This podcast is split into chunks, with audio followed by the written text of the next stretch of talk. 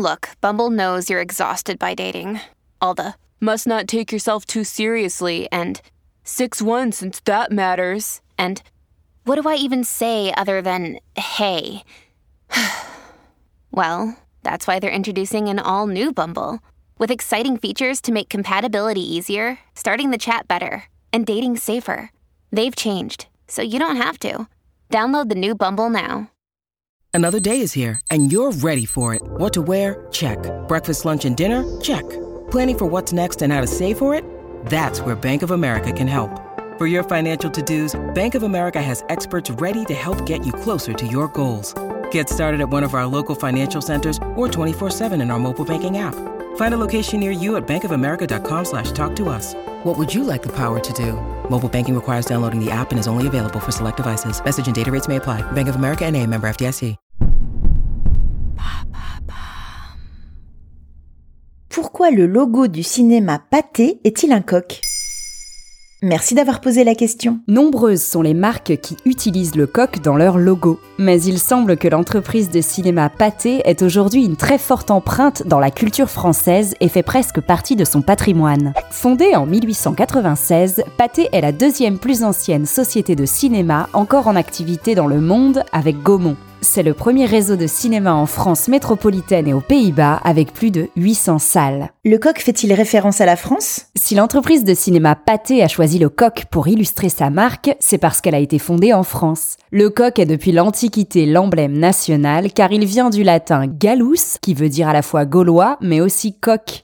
La monnaie gauloise est donc frappée d'un coq à l'époque. À la Renaissance, le coq apparaît dans les représentations du roi de France. Cocorico. Quelle est l'histoire de l'entreprise Pathé? Pathé est une holding, c'est-à-dire qu'elle regroupe deux sociétés. Pathé Film, qui couvre la production et la distribution de films, et Pathé Cinéma, qui gère la programmation et l'exploitation de salles de cinéma. Né en 1863, le fondateur de cette holding, l'industriel Charles Pathé, est un excellent visionnaire et s'associe avec son frère Émile Pathé pour investir dans l'industrie cinématographique porteuse d'avenir. Charles et Émile Pathé créent en 1896 l'un des premiers dispositifs cinématographiques qui permet d'enregistrer des films. Pathé Frères est né. Véritable chercheur dans le domaine de la production cinématographique, les frères innovent dans les domaines de la distribution et de l'exploitation de films, si bien qu'ils se lancent aux États-Unis dès 1904. La société poursuit sa progression au fil des époques et de ses nombreux dirigeants,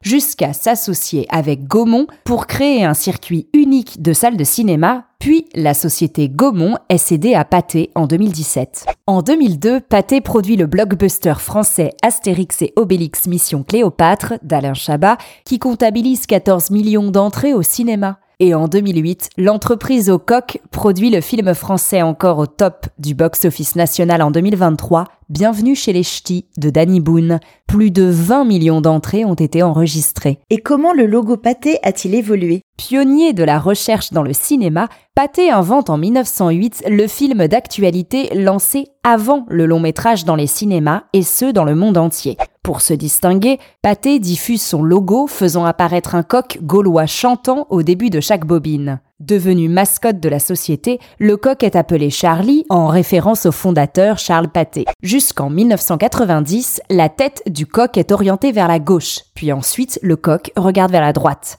En 1990, une nouvelle identité visuelle est créée pour donner une image plus dynamique et moderne à Pathé, conforme au nouvel essor que connaît la société du divertissement de l'époque. En 2000 apparaît la version du logo que nous connaissons encore en 2023, celle d'un coq en noir qui s'exprime à travers une bulle jaune dans laquelle on peut lire le nom de la marque, Pathé en blanc, suivi d'une autre bulle dans laquelle apparaît un point d'exclamation. L'image très graphique se veut plus dynamique et vivante. Dans la version animée qui est diffusée en début de film, c'est la bulle qui apparaît en premier, elle tourne sur elle-même et laisse apparaître un mobile avec les lettres P, A, T, H, E suspendu qui évolue pour ensuite faire apparaître le point d'exclamation dans sa bulle, puis à la toute fin, l'ombre du coq est dévoilée en second plan comme pour nous rappeler la nationalité d'origine de la marque, toujours bien ancrée. Et avant de vous quitter, je vous conseille un peu de lecture pour cet été.